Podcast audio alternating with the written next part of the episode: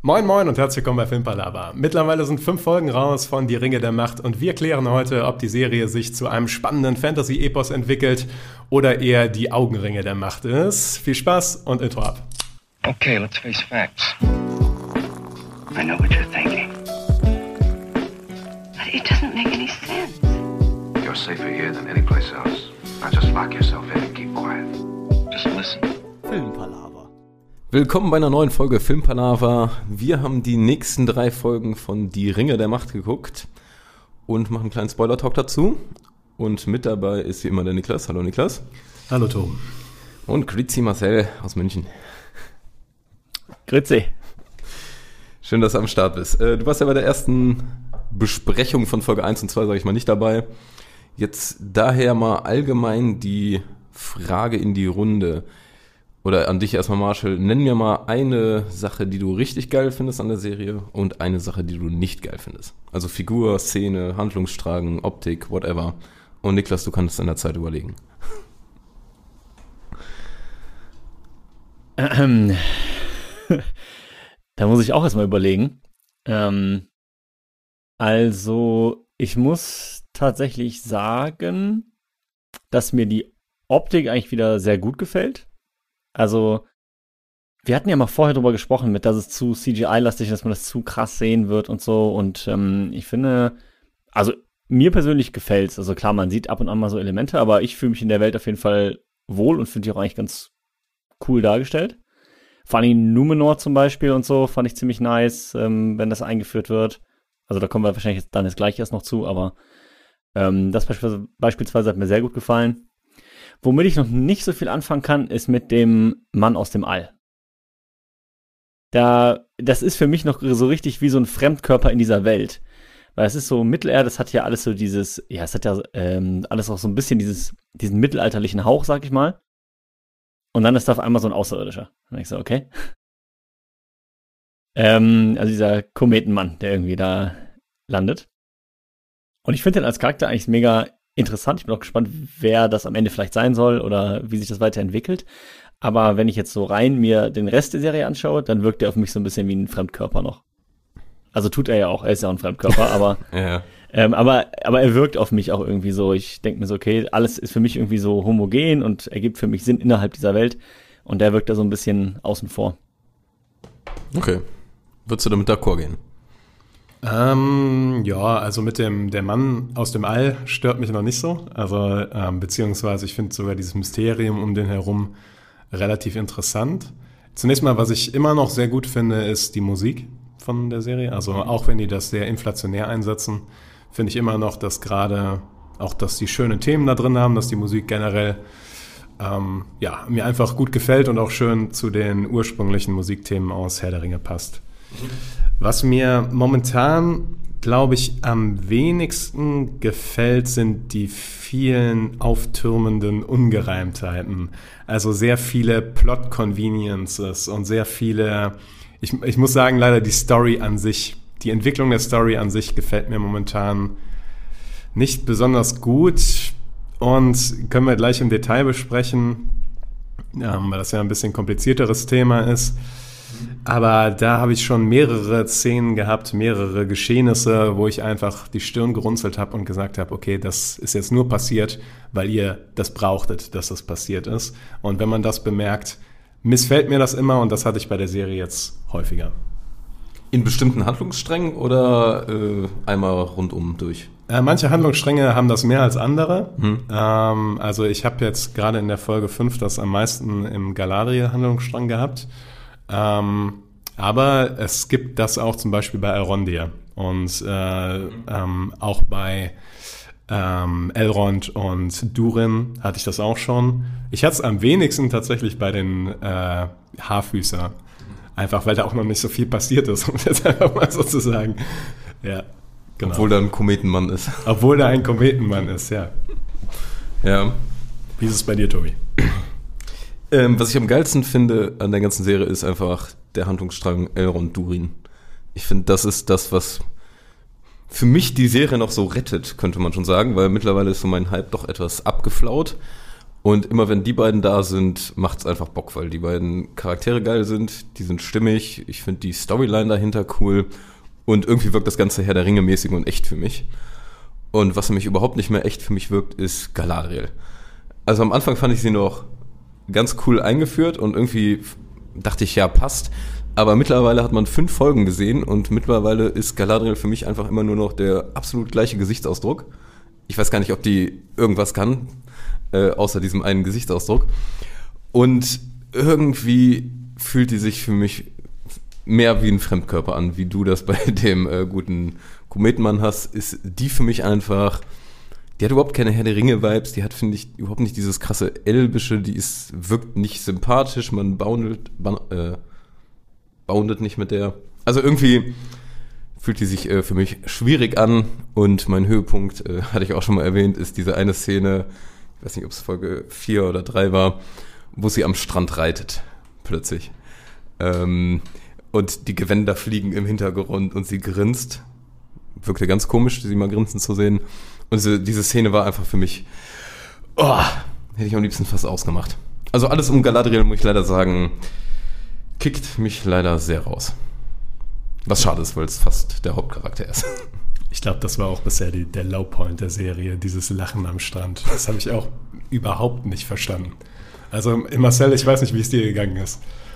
Nee, ich auch nicht. Also war für mich auch völlig irgendwie aus dem Kontext heraus, keine Ahnung. Man hat fast das Gefühl, dass sie genau diese Kritik bemerkt haben, die Tobi gerade angesprochen hat, dass Galadriel halt immer den gleichen Gesichtsausdruck hat. Und dann haben sie gedacht, wartet Leute, dann machen wir das einfach so, wenn sie reitet, ist sie in kompletter Ekstase. Aber das wirkte so deplatziert. Also ja. ich wusste auch nicht, was ich da gerade gucke. Naja.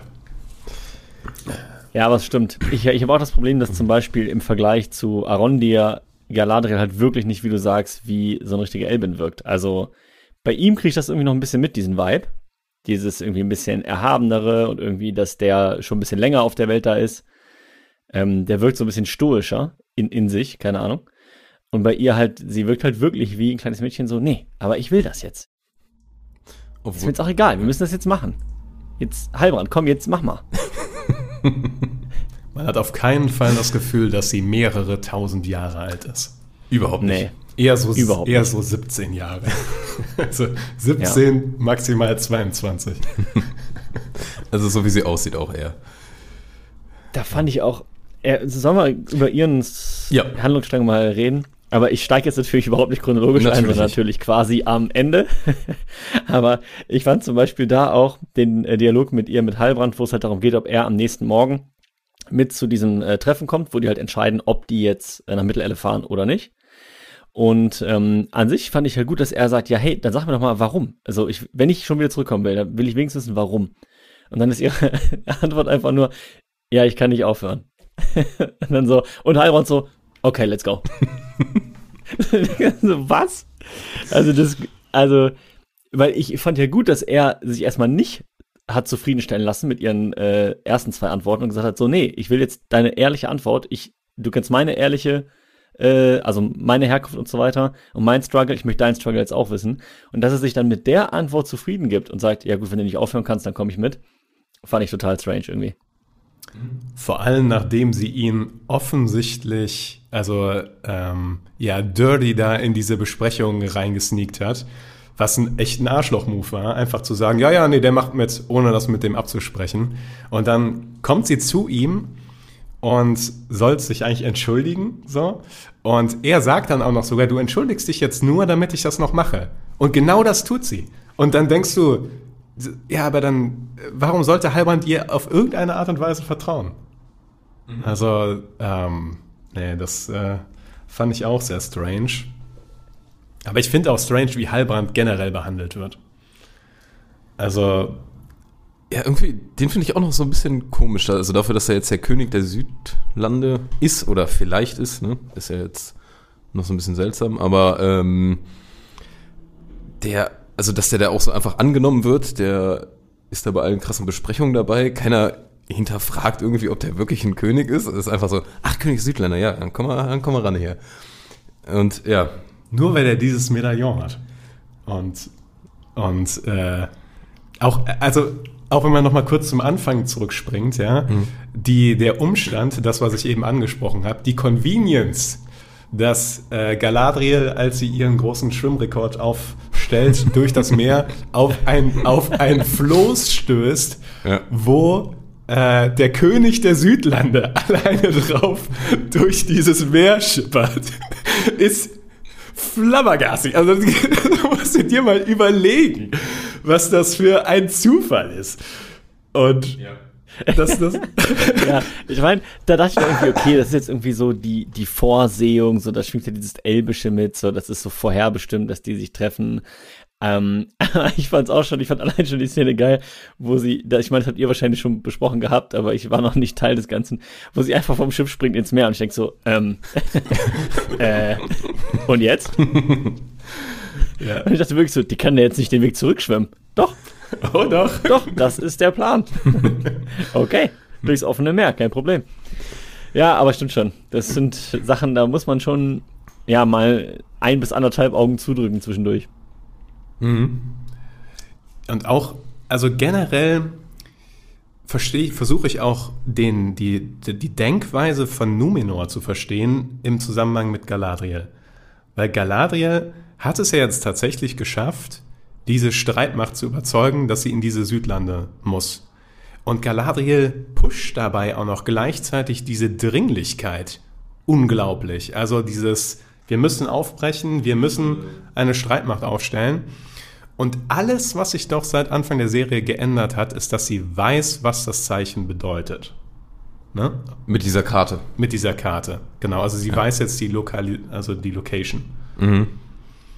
Ich fand dann noch cool, dass dieser andere Politiker mit dem Bart und den langen Haaren, dass der noch Motive hat, die ich verstehen kann. Also, dass Numenor da eingreifen will, um Handel und Beziehungen aufzubauen zu den Südlanden, um quasi die menschliche Rasse so zu verbinden. Das finde ich macht Sinn.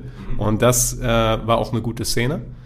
Aber die Beziehung zwischen Numenor und Galadriel von am Anfang super abweisend und jetzt geschwenkt zu, wir stellen dir keine Ahnung wie viele Schiffe bereit und rüsten die famos mit Rüstungen aus und so weiter und schicken quasi unsere Elitekrieger da in diese Richtung, war schon interessant.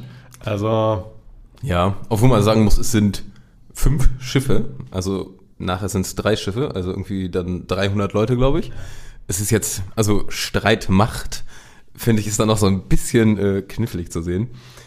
Und ja, diese, die, also diese ganze Herleitung mit dieser äh, Königin Miriel oder wie die heißt, die finde ich auch, irgendwie finde ich die auch zu platt. Also die hängt da irgendwie rum, hat dann ihren kranken Vater und ist äh, komplett kontra Elben, wie du schon meinst. Oder, sag ich mal, kontra diesem ganzen Galadriel-Kram. Und dann ist die aber kurz beim Vater da oben, bricht da ein und dann sprechen die auf einmal so, als wären die Best Friends.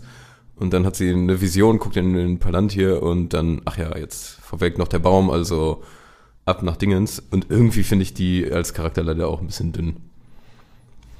Also das muss man sich mal vorstellen, ne? Da bricht eine Elbin bei dem König ins Schlafgemach ein. Und da Ja. passiert nichts weiter, außer dass sie sagen, ach so, ja, eigentlich sind wir Best Friends. Und vor allem eine Elbin, wo vorher alle gesagt haben, dass die die Jobs klaut.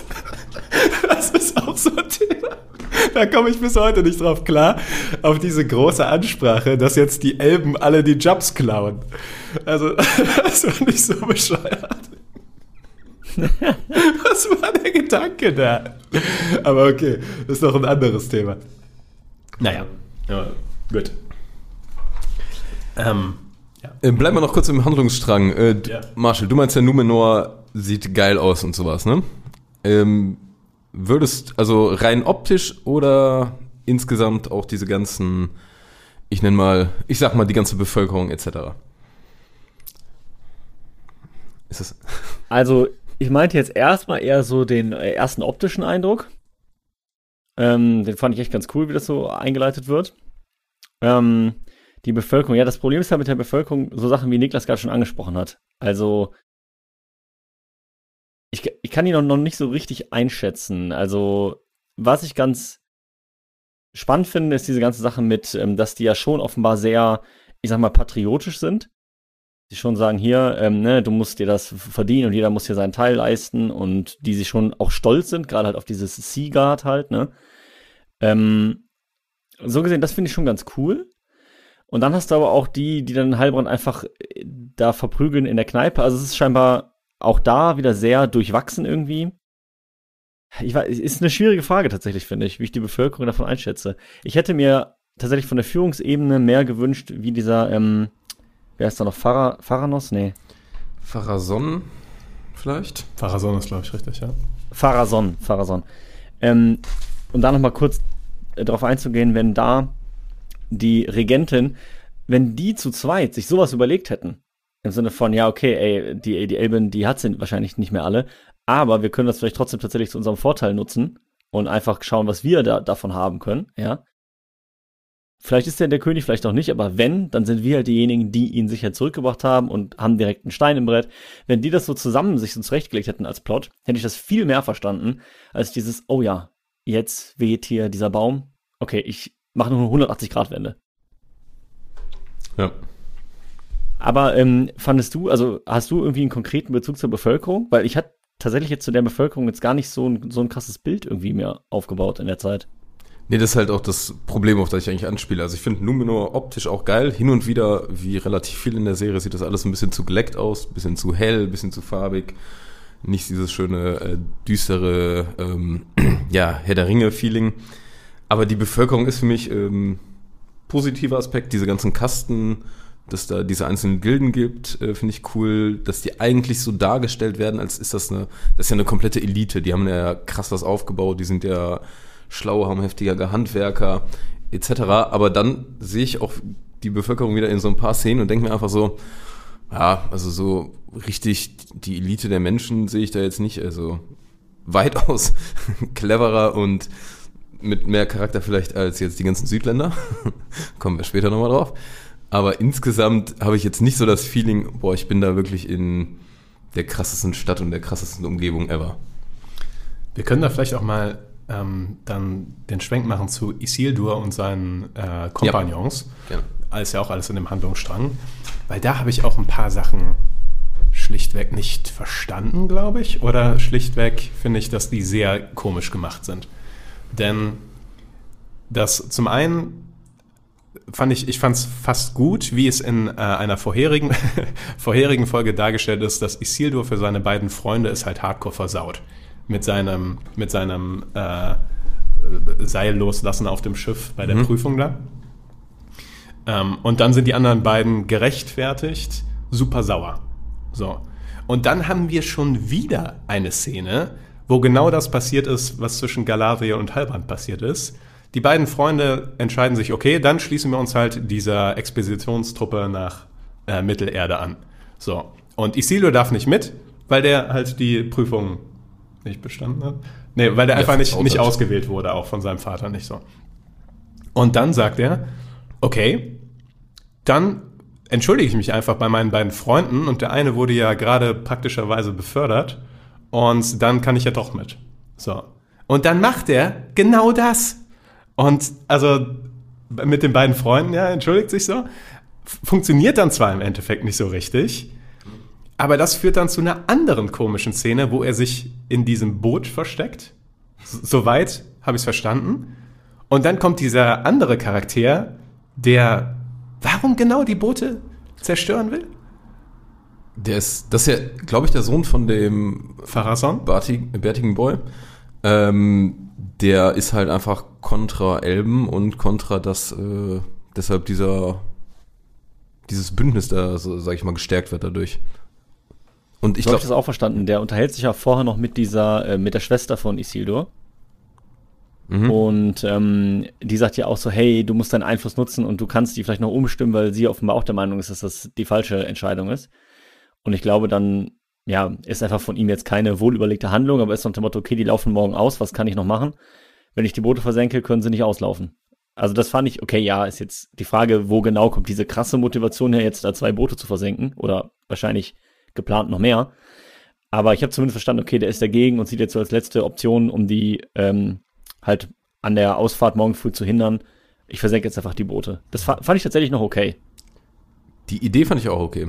Aber dass man äh, 80 Fässer Öl auf einem Schiff lagert und gefühlt nichts anderes, ist, finde ich, wieder so ein bisschen fraglich. Ja, Vielleicht war es auch rum.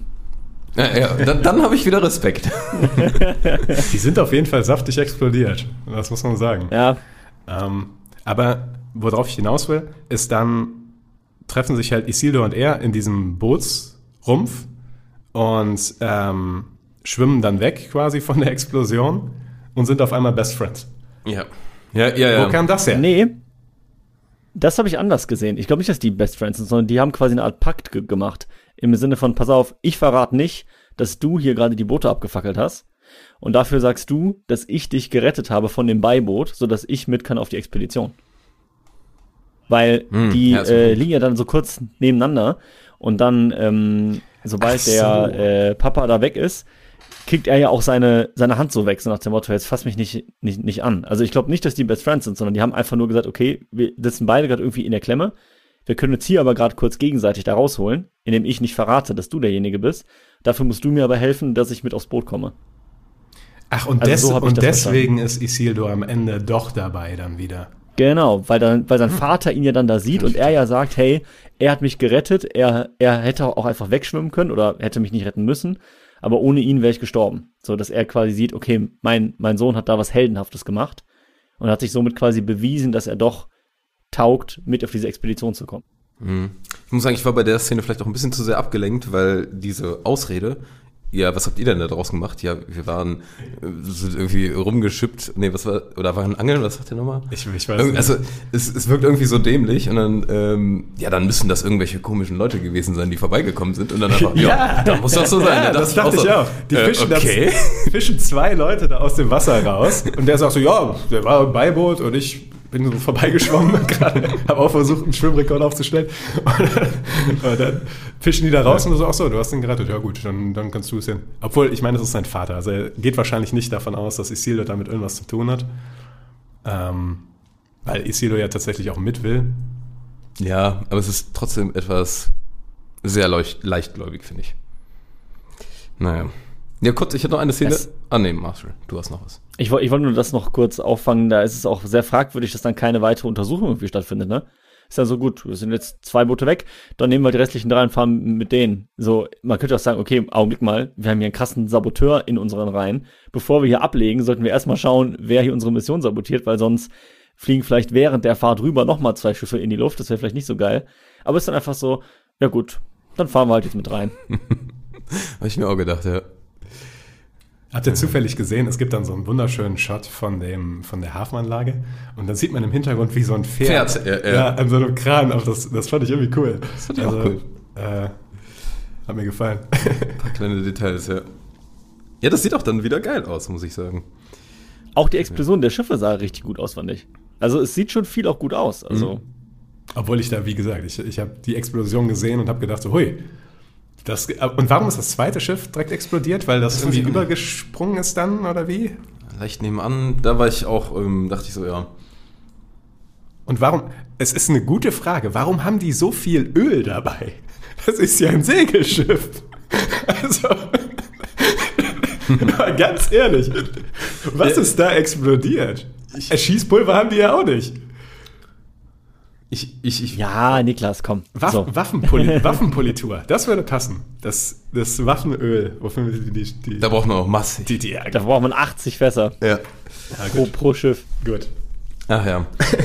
Nee, sollen wir zeitlich mal äh, zum Ja. nächsten Strang über, übertrudeln. Und ich würde gern äh, den Arondir-Strang, weil wir den auch schon mal äh, angerissen hatten, reinwerfen. Äh, kurz und knapp, Arondir ist gefangen bei den Orks. Also ich wollte nur noch mal, dass man das so vor Augen hat. Gefangen bei den Orks, will dann da fliehen. Dann ist da Arendar, der Vater der Orks, könnte man sagen. Und im Nachhinein wird Arondir freigelassen und ist wieder irgendwie am Turm und dann geht's da weiter. Das war jetzt so ganz kurz mal der Abriss, damit man weiß, äh, wo man ist. Ähm, mein, mein größter Kritikpunkt ist diese wundervolle Bevölkerung gerade in der letzten Folge. Ich, ich weiß nicht, ähm, möchte ich jetzt einfach mal kurz loswerden. Ich die gestern mit Fabi geguckt, die Folge, und wir haben uns gedacht, ähm, diese Ansprache am Ende von äh, Bronwyn, Sie überzeugt die Südländer. Ja, let's go. Komm, wir verteidigen hier alles. Dann kommt ein super weirder, komischer Dude, der mir auch vorher schon nicht so ja, ganz gefällt vom Charakter, und sagt, nee, nee, wir unterwerfen uns. Ende des Gesprächs und die Hälfte der Leute ist weg. ich wollte das jetzt gerade, weil wir eben diese tolle äh, Numenor-Bevölkerung hatten und dann nicht an diese Südländer. Wie dämlich war das denn? Also ich weiß auch nicht, was. Ich fand die erste Ansprache schon grauner von Bronwyn. Ja. Also, Ja. weil ich dachte, Ja. warum sollten die der folgen? Warum? Und vor allem, Ja. wie sie dann auch direkt die Hände heben. Ja, okay, ich bin dabei. Ach, da kommt eine riesen Herrscher Orks auf uns zu. Alles klar, ich kämpfe. Kein Problem. Das hat für mich überhaupt keinen Sinn ergeben. Fand ich auch. Also die ganze Szene hat keinen Sinn gemacht von Anfang bis Ende. Also ich stimme euch da 100% zu, alle Punkte. Dass sie auf sie hören, weil warum? Inwiefern ist sie da jetzt irgendwie in einer besonderen Position? Dann alle instant so, ja, let's go. Und dann sagt er, nee, da lang. Und alle auch wieder instant. Okay, dann let's go dahin. also wirklich, Ja. Fand ich noch leichter zu überzeugen als die Königin von Numenor. Also, Ja, da hätte ich zum Beispiel viel spannender gefunden, wenn der Aaron dir diese Rede hält und deswegen einige von denen berechtigt skeptisch sind, weil die sagen, nee, ich folge jetzt nicht dem Elb, der mich seit Jahrhunderten oder uns seit Jahrhunderten hier überwacht, ja, und quasi wir fühlen uns, also die fühlen sich ja so ein bisschen wie versklavt, ist jetzt übertrieben, aber die fühlen sich ja so schon hart überwacht von den Elben. Und nee, ich möchte mich von denen losreißen und dann möchte ich lieber von Orks überwacht werden. Aber da könnte ich noch verstehen, dass er diese Ansprache einfach hält, ja, als Vertreter der Elben und sagt, hier, ich, weil er war ja auch da, er hat's ja auch gesehen, dass er so sagt, hier, ich hab's gesehen und, ne, ihr habt die zwei Möglichkeiten, aber warum sie, so, und dann mit, mit zwei Sätzen, so, also nicht irgendwie wirklich eine Ansprache, die sich so ein bisschen aufbaut, sondern wirklich einfach nur, ja, Achtung, hier kommen jetzt Orks. Ähm, wir können entweder aufgeben oder verteidigen. Ich bin dafür, wir verteidigen. Wer ist dabei? so, ja. ja, aber sie hat Da als fehlt mir einzige, so ein bisschen dieses Epische. ja, sie hat das einzige äh, vernünftige Klamotten an. Muss man sagen. ja, das, das wirkt auch immer sehr unpassend, aber der, Aber vor allem, das reicht schon. was mir auch gefehlt hat an der Position oder an der Stelle, ist auch einfach dieses, ja, was glauben die denn, was sie erreichen können, wenn die sich verteidigen? Also, weil ganz ehrlich, die sind da dieser kleine Posten mit einem Elb und 50 Leuten mit spitzen Stöcken und dann kommt eine Herrscher Orks auf die zu. Was ist der Plan? Also, ganz ehrlich, die hätten sich tatsächlich einfach ergeben müssen, weil Oder fliehen, das war der Oder Gedanke, der fliehen. uns kam. Warum sind das die beiden Optionen? Warum könnt ihr da nicht einfach abhauen? ja, Fand ich ein bisschen komisch. Und äh, kennen, Ja, voll. kennen die Orks schon? Das hatte ich mir auch gefragt. Wissen die, also die irgendwann kriegen die ja diesen äh, Kopf da auf den Tisch geknallt von Bronwyn, aber insgesamt wissen die, was Orks sind, weil ich dachte, Orks waren jetzt eigentlich vorher noch nicht da. Vielleicht Und wissen die, was. Orks sind, haben aber in ihrem Leben vielleicht noch keinen Ork gesehen. So. Also Ja, okay. irgendwie sowas. Das denke ich auch. Dass sich das schon aus den Geschichten quasi aus der vergangenen Zeit überliefert hat. So was Orks sind, aber ich denke auch, dass sie noch nicht in real. Deshalb ähm, war nicht auch der Arondir oder wer, da war doch auch noch irgendeine Szene, wo er auch sagt, ach nee, das war Galadriel in Numenor, wo es darum geht, dass die zwar alle schön kämpfen können, aber alle noch nie gegen den Ork gekämpft haben. Ich denke mal, das ist relativ zu vergleichen mit den Südländern da. Die halt wissen, okay, es gibt Orks, die vielleicht auch schon mal sich ein Bild davon ausmalen können, aber halt noch nie wirklich angesehen haben. Wie fandet ihr, by the way? Ah, okay, nee, komm, wir lassen's. Wir bleiben bei dem Handlungsstrang. Nee, du möchtest den Kampf noch reinbringen? Ja, genau, ich, ich- wollte aber ku- kurz fragen, wie ihr das fandet.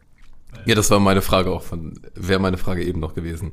Ja, ich fand äh, die Idee davon schön und die Umsetzung ganz schlimm. Also ich fand, wie Galadriel da kämpft, hat mich einfach null, also null, hat null Ja. gefühlt, ja. Ja, same. Ich fand's auch.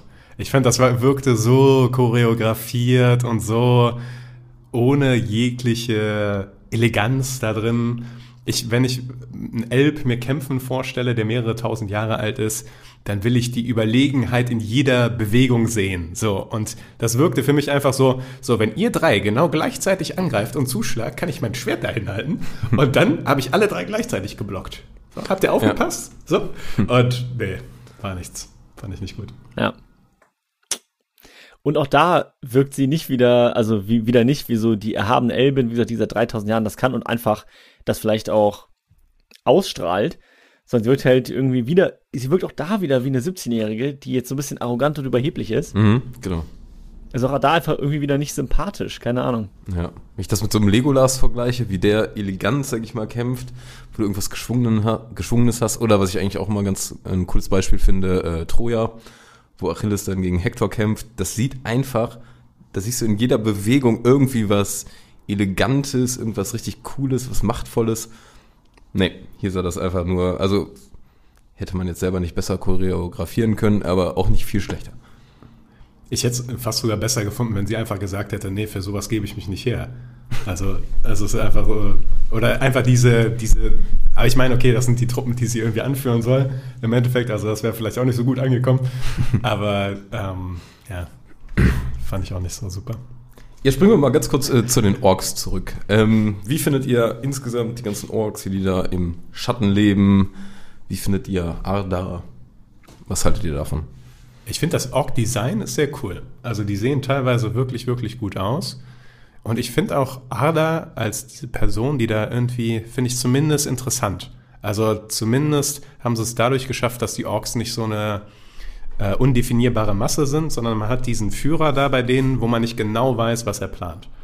Und ähm, auch wenn er grauenhaft mit seinen Untertanen umgeht und einfach mal einen Scheiß drauf gibt, dass die, der Arm von dem gerade verbrennt, während er den in die Sonne hält, ähm, hat, hat man trotzdem das Gefühl, dass der irgendwie einen Plan hat oder mehr weiß oder irgendetwas, irgendetwas vorhat, was noch nicht so eindeutig ist, aber er scheint jemand zu sein mit einer, mit einer Ambition.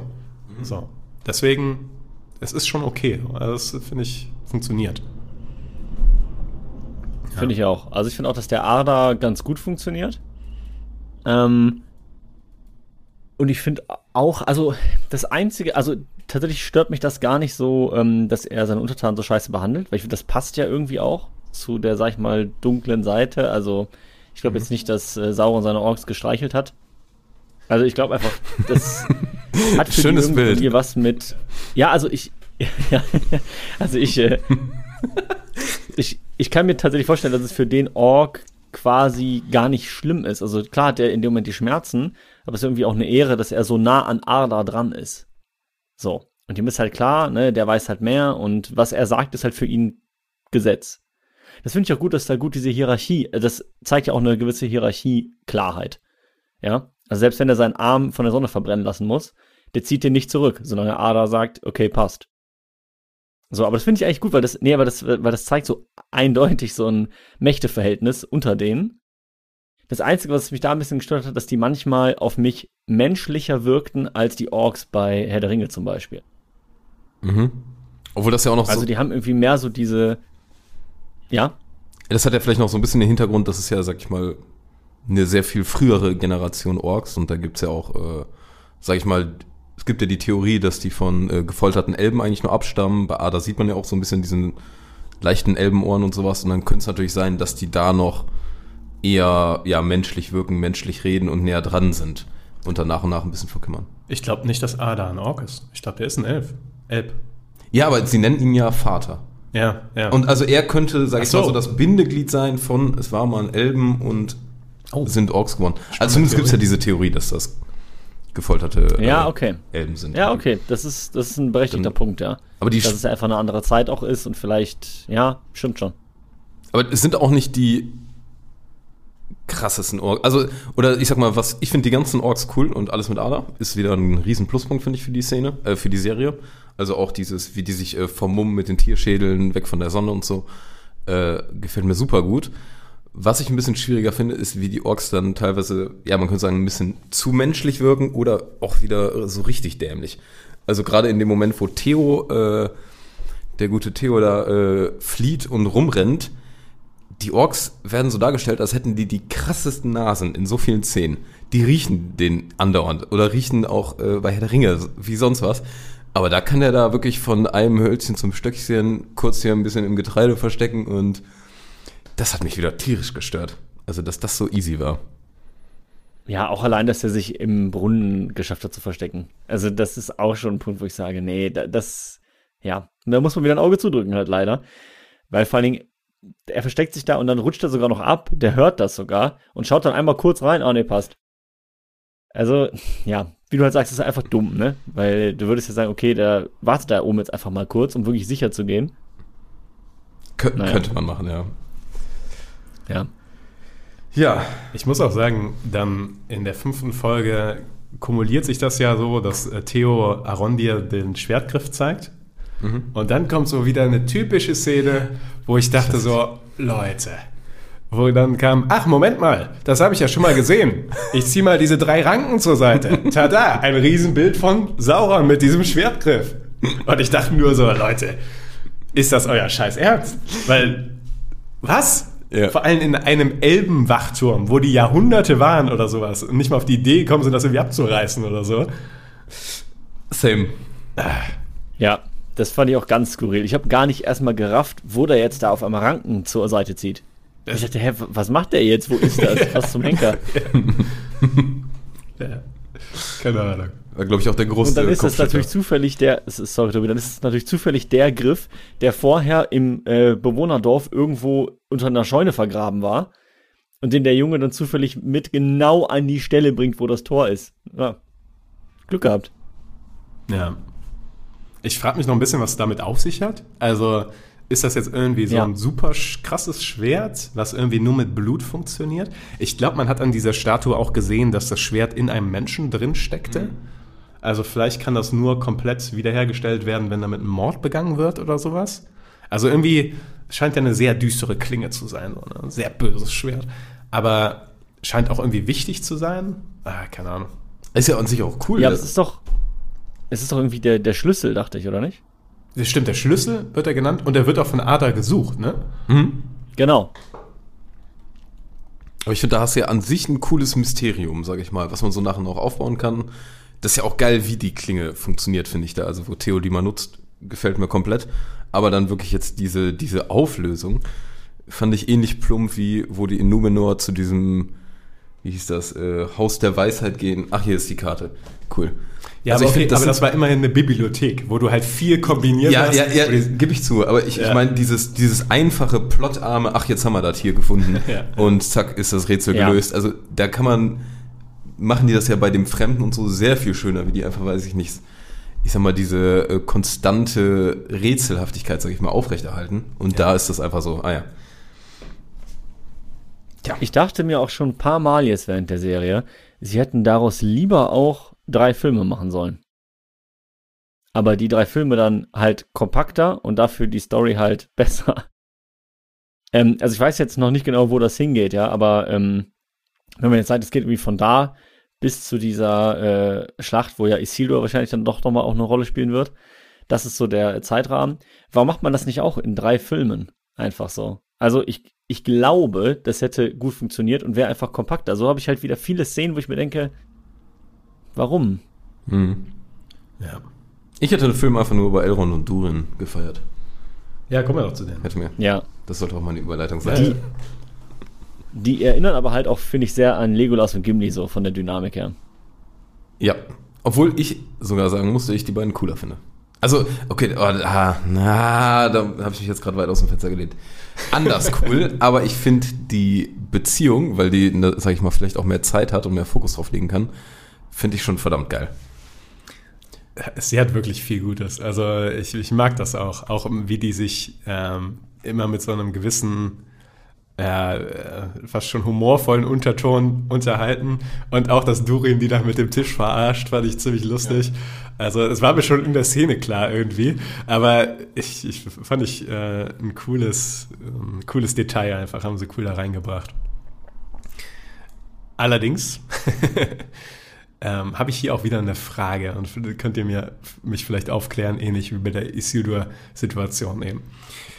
Ähm, Elrond hat doch Durin geschworen, dass er niemanden über das Mithril erzählt, oder? Ja. Auf, mit Hand Ja. auf dem Stein. So. Und gegenüber Galgilat, Gilgalad? Gilgalad, sagt er auch, ne, ich kann das auf keinen Fall brechen. Mhm. So. Dann geht er zu Celebrimbor Celebrimbor? Celebrimbor. Und Celebrimbor scheint anscheinend alles zu wissen. Und ich frage mich, hat Elrond dem das gesagt? Ich denke tatsächlich nicht. Also ich glaube tatsächlich, dass Gilgalad und Celebrimbor wahrscheinlich lange schon wissen, weil es kommt ja auch die Szene, wo die zeigen, wie Mithril gegebenenfalls entstanden ist. Und dass das die, die, die die ganze Zeit wissen und Elrond deshalb auch dahin geschickt haben. Ähm, aber Elrond, sage ich mal, im Unwissen gelassen haben, weil die wissen, wie der tickt.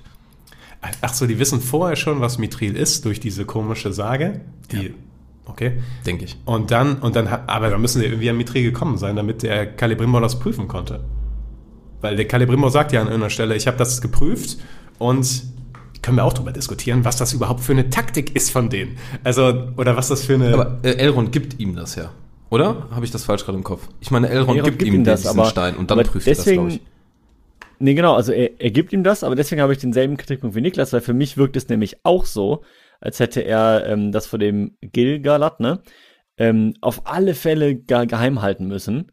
Aber ihm sagt er das einfach und gibt ihm dieses Teil. Da denke ich mir so, hä? Weil er könnte das ja jetzt auch weitergeben an den Gilgalad. Also, aber, aber hat er dem das wirklich gegeben? Hat er dem das wirklich gegeben? Ich hatte das gerade irgendwie im Kopf. Aber jetzt habe ich die Ich glaube, der hält das doch am Ende noch so und guckt das noch so an, oder? Ja, das stimmt. Ja, das ist tatsächlich eine gute Frage, ob die dann vorher schon mal das hatten. Die müssen das ja aber auch dann finde ich. Weil, Ja, aber. Aber das, das Paradoxon, was du sagst, das besteht dann für mich trotzdem. Weil es klingt für mich trotzdem im Gespräch so, als würde er ihn darüber informieren, dass er gegenüber ähm, Durin seinen ähm, Schwur nicht brechen darf und was er jetzt machen soll. Sonst würde er sich von ihm quasi Rat holen. Nur indem er sich von ihm Rat holt, hat er ja das Versprechen schon gebrochen. Also das eigentlich, sich. ich meine, in dem Moment, wo Gilgalad äh, mehr oder weniger fragt, ja, habt ihr da Mithril gefunden? Du, wenn ich das jetzt sage, dann äh, breche ich meinen Eid. Das war, fand ich auch schon so sehr nah dran, so, jetzt kannst du einfach Ja sagen. Aber naja. Ja, und auch der, jetzt, jetzt nochmal auf das Tiefergehende. Ja. Was ist der Plan von Gilgalad? Sagt er, okay, unser, unser Baum ist am Verrotten, Mhm. also brauchen alle eine Mithril-Rüstung. Ist das, ist das der Plan? Ich weiß nicht, aber reden die von der Rüstung? Ja, also der Celebrimbor sagt ja irgendwie, das Licht geht nie aus in diesem Metall irgendwie. So, was heißt das? Also bedeutet das, die Elben können nicht mehr sterben, wenn die. Also, was, was bedeutet das? Nee, also, also so wie ich das verstanden, also ist jetzt auch sehr weit hergeholt, Mhm. aber so wie ich das verstanden habe, bringen die Elben, also die Elben stehen ja quasi für das Licht. Ja? Und die sagen hier, wir haben diese Licht, also wir, wir haben das Licht in die Welt gebracht. Deswegen kommen wir jetzt auch hier auch klar und sind immer noch unsterblich und so weiter. Oder nicht ganz unsterblich, aber ne? Ähm, und jetzt bemerken die anhand dieses Baums, okay, unser Licht beginnt zu schwinden. Ich schätze mal, aufgrund dessen, weil sich halt die Orks ausbreiten, das ist das Dunkle, breitet sich mehr aus und das Licht schwindet dadurch. Und deswegen sagen sie, okay, wenn wir da nicht entgegenwirken, wenn das Licht wirklich quasi erlischt, also unser Licht erlischt, dann verlieren wir auch unsere Fähigkeiten als Elben, weil das ja quasi unser wie Lebenselixier ist. Das heißt, in dem Augenblick würden wir Sterbliche werden, wie alle von euch und würden halt innerhalb kürzester Zeit hier quasi aussterben. Und deswegen müssen wir einen Weg finden, dieser, Dun dieser kommenden Dunkelheit entgegenzuwirken. Und da haben wir das Mithril entdeckt, das eben, egal was man damit macht, immer sein Licht behält. Das heißt, in dem Moment wäre es für mich sogar tatsächlich logisch, wenn die sich Mithril-Rüstungen anziehen würden, weil die dann quasi immer diese Lichtquelle an sich hätten. Das, also ist jetzt- Das macht ja. Sinn. Ja, Wie bei den Sturmlichtchroniken. Ziehen die das Licht an. ja. ja. Ja, quasi, ja, genau. Ja. Und, ähm, die sagen ja nicht, dass die Rüstungen äh, bauen oder Ja, ähnliches. stimmt. also es könnte, also ich nehme mal schon an, dass es auch irgendwann in Richtung geht, äh, ach cool, kann man da ja auch coole Ringe draus basteln oder sowas.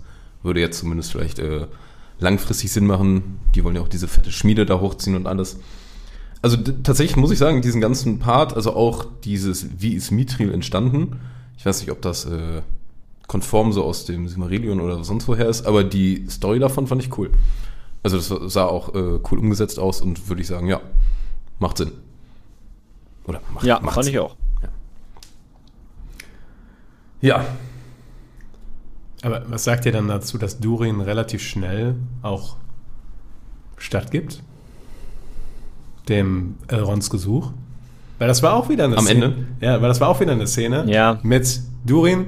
Das sagst du jetzt nur, damit du an meinen Mithril dran kommen kannst. Und Elrond, ja, so ist das. Also natürlich haben die eine Freundschaft und so weiter. Und dann so, ja, okay, dann machen wir das.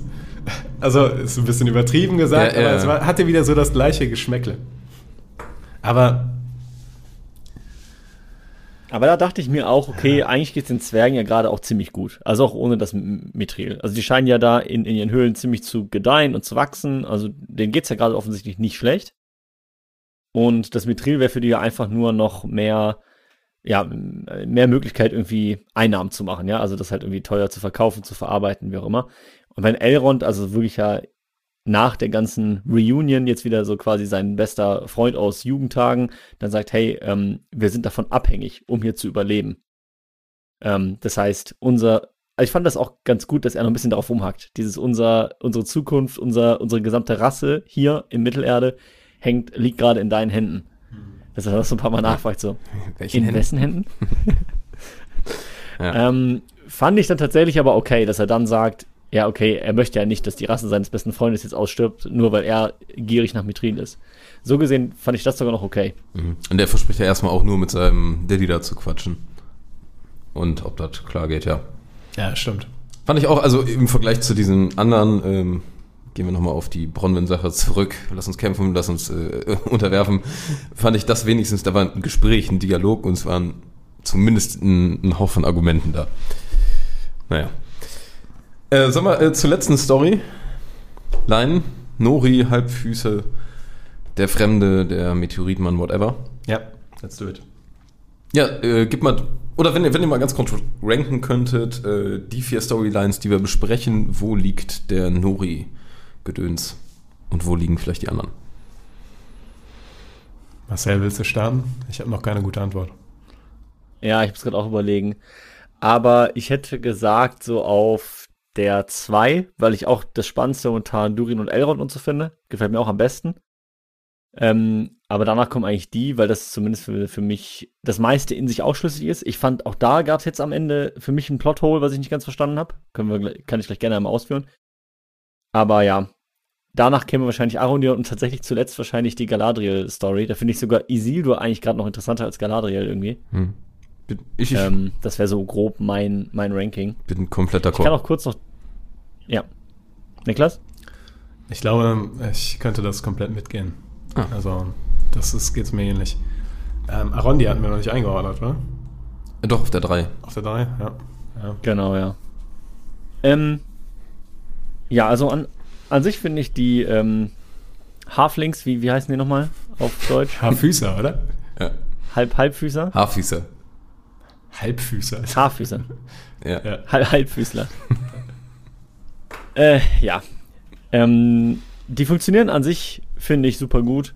Also ich, ich wollte auch generell mal, ich weiß nicht, ob ihr das schon in der ersten Folge angesprochen habt, es gab ja diese riesen Diskussion um schwarze Elben und hier schwarze, ähm, wie heißen sie jetzt nochmal, Haarfüßler? Finde ich kom komplett Nonsens. Also ich finde, das funktioniert einwandfrei. Ähm, es stört mich 0,0 wirklich überhaupt nicht. Von in der Fantasy-Welt. Finde ich völlig absurd. Aber ich finde, dieses ganze Volk funktioniert für mich sehr gut. Auch, ich finde auch krass, dass die immer so sagen, ja, okay, äh, oder diese eine immer, immer sagt, hey, ähm, wir müssen die jetzt mal cutten, weil die bringen uns in Gefahr. Äh, und das spielt ja auch so ein bisschen deren Lebensstil wieder. Klar, die sind eine Einheit, aber wenn du halt nicht mehr stark genug bist mitzuziehen oder ne, dann wirst du halt zurückgelassen. Ist halt auch irgendwie krass.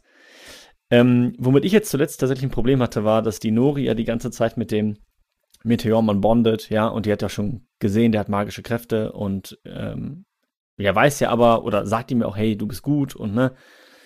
Und er will sich gerade quasi selber heilen und sie fasst ihn dann da rein, wundert sich dann, dass sie dann, also während offensichtlich ja sein Arm am Vereisen ist, fasst sie ihm da rein, fliegt dann zurück, hat aber tatsächlich auch keinen bleibenden Schaden. Ihre Hand sieht ja danach total in Ordnung aus, also ist jetzt nicht so, als hätte, als wäre jetzt ihre Hand weg. Da würde ich sagen, okay, kann ich verstehen, dass man dann kurz mal einen Schritt zurück macht. Aber es ist ja an sich alles okay. Also klar, war das jetzt für sie wahrscheinlich keine schöne Situation. Aber dass sie dann auch diese 180-Grad-Wende macht und sofort wegrennt, also, weil sie weiß, also wenn es jetzt das erste Mal gewesen wäre, dass sie bei ihm Magie gesehen hat, dann hätte ich gesagt, okay, das muss sie erstmal verarbeiten, so, Moment mal, das ist was völlig anderes. Aber sie weiß es ja. Und es ist ja irgendwie in dem Moment auch ein bisschen mit ihre Schuld, weil sie ihm ja da rein, also er greift sie ja nicht oder so, sondern sie macht das ja selbst. Mhm. Also das fand ich irgendwie ein bisschen, komisch, dass das dann ihre Reaktion ist. Ja, ich, Aber vielleicht, ja. Also ich hatte da aber vielleicht auch das Gefühl, äh, klar, dass sie, dass er zaubern kann und das Ganze weiß sie. Ähm, es gibt ja vorher auch dieses äh, ganze Gespräch, ist er gut, ist er böse, Freund etc., was heißt das? Ähm, ich könnte mir aber vorstellen, was man jetzt vielleicht nicht so sieht, aber sie packt da rein und hat jetzt vielleicht keine Schmerzen, aber spürt, sage ich mal, irgendwie, äh, wie der Typ drauf ist. Also spürt vielleicht auch irgendeine böse Kraft oder sowas. Die hatte ja ganz am Anfang, wo sie im Krater den das erste Mal anpackt, kommt ja auch so eine kleine visionsartige Sache oder Szene, sag ich mal. Und vielleicht merkt sie da, oh shit, der ist, äh, irgendwas ist hier doch nicht so ganz rosig und ist nicht vielleicht einfach so ein schöner Freund, wie ich mir dachte. Kö könnte ich mir vorstellen. Hätte ich cool gefunden. Da hätte ich mal ein bisschen mehr sehen müssen, dass sie dann gerade was sieht in dem Augenblick. Also ich finde die Erklärung gut, eigentlich. Nur in dem Moment, wo sie ihre Hand an ihm dran hat, fokussiert sie, fokussiert sie sich ja nur auf die Hand. Also es wirkt ja nicht so, als wäre sie gerade in einem anderen, in einer anderen Dimension oder hätte eine Vision oder so, sondern sie hat einfach nur Angst um ihre Hand. So. Ja, ist richtig. Ich fand auch, also ich ähm, bin da genau zwischen euch beiden, weil ich glaube zum einen, dass, ähm, also ich habe es auch so interpretiert, dass sie dann irgendwie dieses äh, etwas Böses, was ihn umgibt oder so wahrgenommen hat, weil sie ihn in dem Moment angefasst hat. Aber zum anderen habe ich auch gedacht, es wäre doch jetzt schön, wenn sie echten Schaden dadurch kriegt. Also, also nicht schön im Sinne von äh, für sie, sondern aus Stimmig. Äh, stimmig und aus, ähm, aus der Perspektive der Geschichte. Weil ich, ich finde, so wie sie die Hand da draufgelegt hat und wie das Eis aussah, war das für mich klar, okay, die Hand ist weg. Also in dem Moment war, und ich habe gedacht, ach krass, okay. Es ist also wirklich gefährlich, dem nahe zu kommen in so, einem, so einer Situation. Und dann habe ich gedacht, okay, dafür muss jetzt auch echt einen harten Preis bezahlen, die rechte Hand. Und das wäre, das wäre Drama gewesen, wenn dann auf einmal die Hand da abgerissen wäre oder sowas. Wäre vielleicht auch ein bisschen brutal gewesen für Ringer der Macht. Aber, ähm, also ich, ich kann das gut verstehen, den Kritikpunkt an der Stelle. Ja, aber Fakt ist ja, durch sowas baust du ja irgendwie auch eine gewisse Spannung oder Dramatik auf. Ja. Also ich muss ja irgendwo auch mal sehen, okay, da, da geht eine Gefahr von aus. So denke ich mir, ja gut, okay, war jetzt keine coole Erfahrung, aber ja, war halt okay. Und das sind dann so, so viele Sachen, wo ich mir denke, das muss man irgendwie eigentlich in die letzte Konsequenz auch mal durchziehen. Auch, dass der Aaron dir dann derjenige ist, der zurückgeschickt wird, um die Message zu, zu senden, auch aus Ork-Sicht einfach nicht smart. Ist einfach nicht smart. Und eigentlich müsste der auch dann von, von denen wirklich hart versklavt werden. Ähm, oder auch mal, ja, also einfach, damit ich eine Bedrohlichkeit Ist richtig. also mehr Bedrohlichkeit bekomme. Klar, die, ja, die plündern auch und da stirbt auch mal jemand, so ist es jetzt nicht. Aber irgendwie habe ich das Gefühl, dass die ganzen Hauptcharaktere wieder so ein bisschen Plot-Armor haben. So, und okay, ja, die, die sind mal in schwierigeren Situationen, das sieht mal nicht so gut aus, aber wendet sich mal alles zum Guten. Und damit ich so eine, diese Herr der Ringe-Feelings, da ist halt auch mal im ersten Film halt Boromir wird halt einfach mal von Pfeilen durchbohrt und ist dann halt einfach tot. So. Und daran merke ich, okay, die, die Welt ist gefährlich. Hier können, hier können gefährliche Dinge passieren. Und das fehlt mir noch. Also, obwohl diese Bedrohung ja da ist die ganze Zeit, fehlt mir noch, dass wirklich ich Bedrohung empfinde. Frodos Verletzung auf der Wetterspitze. Ja, war auch krass. ne? Ja, das war super krass. Der ist fast gestorben. Und man wusste, dass er fast stirbt da dran. Ja. Und ja, also bin ich ganz bei dir. Ja, ich habe auch die Befürchtung, dass das erstmal so weitergehen wird. In diese Richtung. Aber ist ein sehr guter Punkt, hast du auch gut ausgeführt, weil ähm, die komplette Bedrohung spüre ich bis dato auch nicht ganz. Also auch hier Arda, wenn ich mir den angucke. Der ist ein cooler, düsterer Charakter, aber Übrigens ist das Benjamin Stark. Ja, ja, genau, ja, ich Ja, weiß, ich ja, weiß, ja, ja, ist mir jetzt auch aufgefallen. ähm, aber es ist jetzt nicht so, dass ich mich vor dem fürchte oder irgendwas in die Richtung. Also keineswegs, ja. Man, man wusste schon in dem Moment, als Arda mit Arondir gesprochen hat, okay, Arondir wird da irgendwie rauskommen. Und dann kam genau das, was du gerade gesagt hast, dass er jetzt als Botschafter zurückgeschickt wird, was wirklich ein bisschen komisch ist. Also, dass, äh, dass sie da nicht einfach irgendwie einen Menschen zurückschicken oder sowas, weil ein Elb ist ja schon gefährlicher als ein Mensch. Und ähm, Ja, vielleicht hat er Ada, weil er selber noch irgendwas Elbisches hat, sieht er das als sinnvoll. Aber ja, es ist schon immer diese, das irgendwie die, einzel, äh, die einfachste Ausrede, irgendwem geben zu lassen, um eine Botschaft zu übermitteln. Das wird ja häufiger mal in Filmen genutzt und ja, ist schon sehr simpel gelöst dann, um da rauszukommen. Hätte eine Falltür oder sowas gebraucht, wo der einfach rausfällt und dann rennt er weg. Oder er hätte halt, es wäre eigentlich auch geil gewesen, wenn, weiß ich nicht, wenn er da irgendwie panisch entkommen wäre. Bei diesem, bei diesem Ja. Fluchtversuch, dann wären da ein paar gestorben, was ja auch passiert ist, und dann wäre er aber irgendwie da weggekommen. Ist übrigens auch ein guter Moment, um über die Waage zu reden. Weil Ja, da bin ich auch gespannt. Da verstehe ich nämlich auch eine Sache nicht. Weil die Waage, die wir jetzt in dem Wald in der fünften Episode hatten, diese Mhm. drei, die im Endeffekt gestoppt werden von dem äh, mysteriösen Weltallmann, ähm, sehen ganz anders aus als der Wag, den, den die da in diesem Pit hatten, wo ähm, Arondir gegen den gekämpft hat äh, mit den anderen Elben. Und der hatte diese komischen Glubschaugen. Der sah, muss ich ganz ehrlich sagen, ich fand den ganz furchtbar. Ich habe den angeguckt und dachte, was, wie billig kacke sieht das denn aus? Und die anderen Waage jetzt in Folge 5 fand ich äh, cool. Aber ich habe dazu eine ähm, kurze Frage. Kennen die Halflings einfach Waage nicht? Weil sie nennt die ja die ganze Zeit Wölfe. Ich denke mal, dass die das nicht kennen. Also die sieht ja ganz am Anfang von der Serie auch irgendwie so oben so ein Vieh und diese Fußspuren. Aber ich könnte mir schon gut vorstellen, dass die jetzt, ähm, Aber rufen die nicht Waage? Rufen die Waage? Ich rufe Nee, Wolves. Wölfe, rufen die? ah, vielleicht, ah, Englisch, also, Deutsch vielleicht. Also Englisch rufen die Wolves auf jeden Fall. The, the Wolves are coming und Wolves, also es geht die ganze Zeit um, nicht um Waage, sondern um Wölfe. Aber es sind Waage, oder? Also, weil das sind ja keine Wölfe. ja, Also, hätte ich gesagt, ja. Und deshalb hat mich das auch beim Schauen irritiert, weil da die ganze Zeit Wölfe kamen und ich dachte so, okay, das sind aber ganz schön krasse Wölfe. ja. Ja, ja.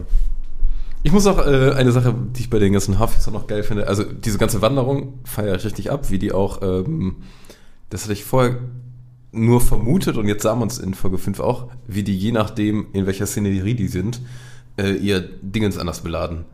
Also ihre ähm, Wagen anders verkleiden mit genau den Pflanzen, die gerade in der Umgebung sind. Hm, Habe ich gar nicht drauf Das fand geachtet. ich, Cool. äh, fand ich äh, ziemlich cool gemacht. Ähm, was ich aber dann doch äh, so ein bisschen eher fast schon äh, komödiantisch fand, dieses, äh, der Vater von Nori bricht sich an den Fuß und dann so, ah, ist nicht gut, müssen wir zurücklassen. Also direkt äh, zum Tod verdammen, dabei, dass das so eine krasse Gemeinschaft ist. Und dann auch äh, in Kombi mit dieser Szene, die ich eigentlich cool finde, wo die äh, die ganzen Toten vorlesen und trauern und zum Teil auch so ein bisschen Jokes drüber machen. Klar, bei so ein paar Leuten, aber einfach diese Kombi aus diesen beiden Szenen, wo du so denkst, ja, okay, irgendwie ist der Tod dann nicht ganz so ein wichtiges Ding. Können wir zurücklassen, ja, komm nach hinten. Pech gehabt, Fuß gebrochen, let's go. Fand ich äh, ein bisschen amüsant, muss ich sagen. Aber die ganze, diese ganze Gemeinschaft, dieses ganze Setting äh, gefällt mir schon ganz cool. Also ich, ich mag die, diese Bande. Wie fandet ihr denn den Song? Also das Lied aus der, relativ am Anfang von der fünften Folge? Ich, ich habe nur auf Deutsch und da fand ich so okay. Also ich, fand den, ich fand den ganz cool. Also hat irgendwie schön vermittelt, dass sie da echt eine Strecke zurücklegen. Auch wenn ich da am Anfang nicht ganz verstanden habe, ob die jetzt wieder an der, auf die Karawane aufgeschlossen hatten oder alleine unterwegs sind. Hat sich dann irgendwie geklärt dadurch, dass die irgendwann nochmal darüber streiten, ob die die nicht doch zurücklassen sollen. Aber äh, Ja. war nicht ganz eindeutig von Ja. Anfang an. Aber die wirken schon auch ein bisschen abgeschnitten vom Haupttross, ne? Also, weil man hat schon das Gefühl, dass die teilweise in dieser kleinen Gruppe auch eher alleine sind. Aber ich meine, gut, kann halt auch sein, dass die dann tagsüber ein bisschen den Anschluss verlieren und dann halt wieder aufschließen abends oder so, weil die ja auch offenbar immer noch langsamer sind. Obwohl die so einen Weil ich dann nicht mehr ganz haben. verstehe, warum die dann noch langsamer sind. Ja, macht eigentlich keinen Sinn. Aber was ich ganz äh, gut fand, dass man auch sieht, dass die mit ihren Wägelchen auch teilweise in so Sümpfen und sowas jetzt nicht so geil vorankommen. Und dann da so schräg im, im Sumpf hängen sie und denken, ah fuck, ey, und dann krackst da alles und also das wirkt irgendwie alles sehr haptisch, keine Ahnung. Also da habe ich wirklich das Gefühl, okay, die ziehen wirklich diese Wagen und das ist auch nicht immer geil. Das ist auch manchmal echt einfach Pain. Ja. Und was ich unbedingt, also die zeigen ja sogar teilweise, wo die in der Map so rumlaufen. Äh, ich habe aber überhaupt keinen, wenn ich jetzt die ganze Karte mir angucke, überhaupt keinen Plan, wo das ist. Ja, ich hatte auch Ich keinen würd- Bezugpunkt, ja. Ja, ich, ich auch nicht, aber will ich nochmal gucken und gucken, ob man das rausfindet. Weil mich würde super interessieren, wo die da überhaupt langziehen. Also und wie weit und, und finde ich auch geil, wenn das einfach so ein kleiner Weg ist. Ja. Und für die ist das so mega viel. Aber ja, da bin ich noch ein bisschen äh, interessiert, wo die so unterwegs sind. Ja. Ich hätte nochmal eine Abschlussfrage für. Ähm, ah, nee, oh, es gibt noch eine neue wundervolle Figur, die eingeführt wird. Äh, die beim Trailer schon vorkam, wo viele meinen, äh, Eminem ist am Start. Ach ja, was war das? Stimmt. Äh, Ah, ja. Hab ich schon wieder ganz vergessen. hier diese, diese, dieser Kult von diesen weißen Robenträgern, die dann da sich die äh, Einsch Einschlagstelle vom Meteoritenmann angucken. Kann ich noch nichts zu sagen. Also dazu war zu wenig dafür da. Aber, aber die haben eine evil, eine evil Ausstrahlung, finde ich. Also Hm. könnten auch Bösewichte sein. Ja. Ja, können schon. Aber da ist jetzt die Frage, wo würdet ihr gerade die Tendenz sehen, wer von den ganzen Figuren, die es aktuell schon gibt, oder, also könnte Sauron sein, oder ist es keiner von den ganzen? Also ich glaube, äh, Ada ist es nicht. Also das ist auch relativ deutlich, glaube ich, geworden, dadurch, wie der reagiert, als der, als die Menschen da äh, sagen, bist du nicht Sauron? So. Ähm, der war ja ein großer Kandidat. Ich glaube auch nicht, dass es der Weltallmann ist. Tatsächlich habe ich jetzt seit der Folge überlege ich fast, ob diese eine Person, die da die, die Hand auf diesen Krater legt, ob der das nicht sein könnte. Der da irgendwie im Verborgenen da irgendwie agiert. Aber Und Halbrand?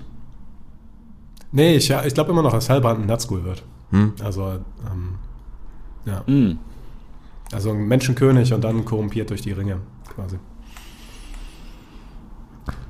Marshall. Äh, also ich glaube, ich hätte nämlich den äh, wichtigen Part der Frage, glaube ich, nicht verstanden. Wer von den Sauron werden könnte, war die Frage, oder? Ja. Genau, wer Sauron ist oder ob Sauron noch gar nicht zu sehen war. Was dein Guess ist. Ich, ich hätte gesagt, noch gar nicht zu sehen. Aber ist schwierig. Also ich bin bei vielen Sachen d'accord mit Niklas. Ich glaube auch nicht, dass es der, der Meteoritenmann oder Ada oder so ist. Bei dieser weißen Fi- Figur da am Ende weiß man nicht. Aber ich habe schon auch die leichte Tendenz, dass auch Halbrand das irgendwie sein könnte. Weil, ja, aber der Sauron ist halt so ein Typ, der in vielen Gestalten vorkommt. Der ist äh, an Schmieden interessiert, der ist am Bündnis mit Elben interessiert. Der hängt eigentlich, glaube ich, auch nach den Büchern irgendwann mal in Numenor rum. Und könnte ich mir noch vorstellen. Aber obwohl es da so ein paar Szenen gibt, wo ich mir so denke, also ganz ehrlich, wenn du jetzt Sauron bist, dann bist du auch irgendwie ein Lappen. Weiß ich auch nicht. ja, ja. Ja.